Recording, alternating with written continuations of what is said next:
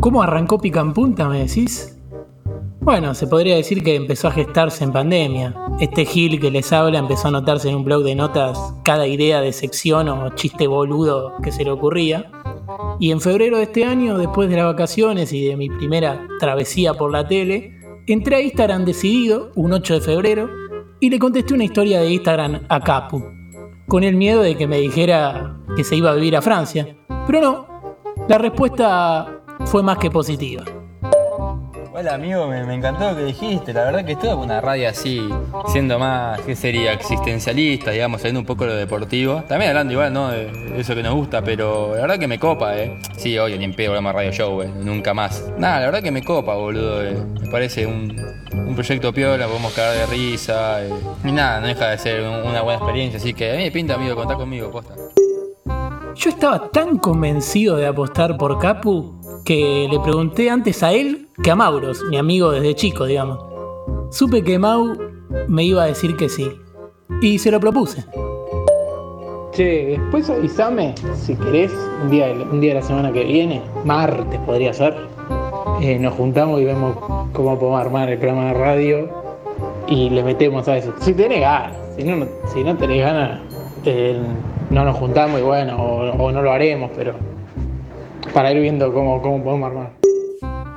Con la confirmación de Mauro, había una tercera persona con la que siempre fantaseamos que íbamos a laburar juntos y que yo un día en mi casa dije, no puede faltar. Hacía mucho que no hablábamos, pero se entusiasmó de entrada y yo le dije a Capu, va a ser fundamental. De Guiara estoy hablando.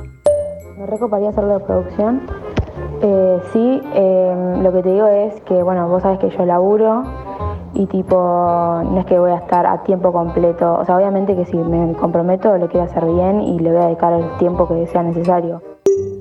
Lo más difícil para nosotros era encontrar una piba que se quisiera sumar y una piba a la que no le pareciéramos unos pelotudos. Así que Capu subió una historia a Instagram como el ticho que pone Hoy juega en San Diego, dirección al privado. Y para sorpresa de todos, Alguien le respondió y al toque. Era Cata.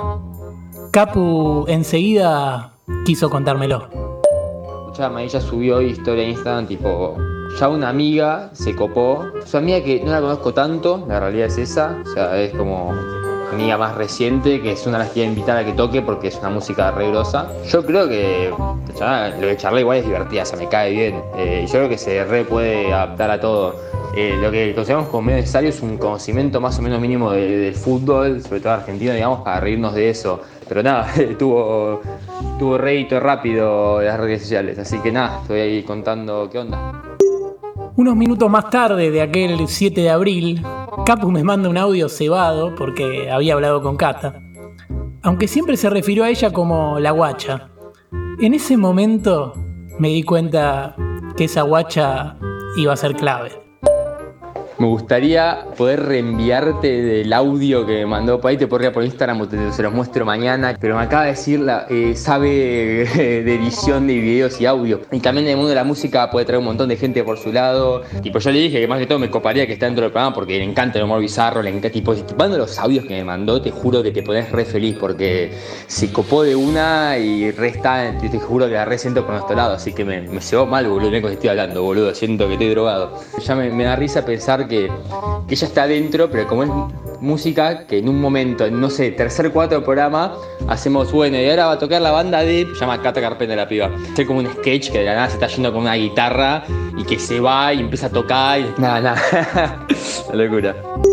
En el medio de todo eso y muy al pasar, el peruano me avisó sobre la posibilidad de que se sumara Naya, o como le decía Capu siempre, un amigo lo que me tiren por Instagram te lo digo, más, también me habló un amigo recién que, eh, que dijo que nos podía ayudar con el audio. No me fijé bien ni a qué historia respondió ni a qué se refiere con el audio, por eso le voy a preguntar qué onda. Pero nada, o sea, ahí puedo decirle que si manejan los audios y chabón es, divertido, es copado, o sea, también puedo preguntarle si está para esa, porque nada, o sea, es decirle que queremos que el productor o el que maneje los audios sea un copado, tipo que, que participe del programa, que se cae de risa, que está atento para tirar audios divertidos, toda la bola. Así que igual va a tener que ver por qué lado lo dice. Y claramente Naya iba con la onda del programa. Ya en la primera videollamada propuso el personaje de Elmo Lerovi.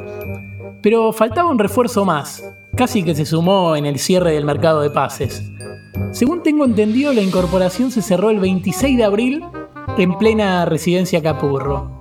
No lo conocía a Juli, pero confío en Capu, que ya desde el principio me daba algunas pistas que lo hacían a Julián un personaje inconfundible. Además que todo te digo, hacerlo por mensaje o hacer llamada sin un toque, porque hoy me junto con Juli, el que quiero sumar a la radio, que nada, igual supongo que le dije que venga a las 4, va a venir a las 5, 5 y media porque siempre llega tarde, así que o sea, la idea sería hacerlo antes de las 5, ponele, para hablar tranquilo. Y acá estamos, 24 de diciembre, haciendo el último programa de este éxito. Ahora, en esta Navidad, quiero hacerles un regalo a todos ellos.